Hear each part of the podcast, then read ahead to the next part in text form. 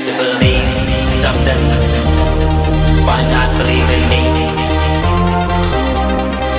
You got to believe.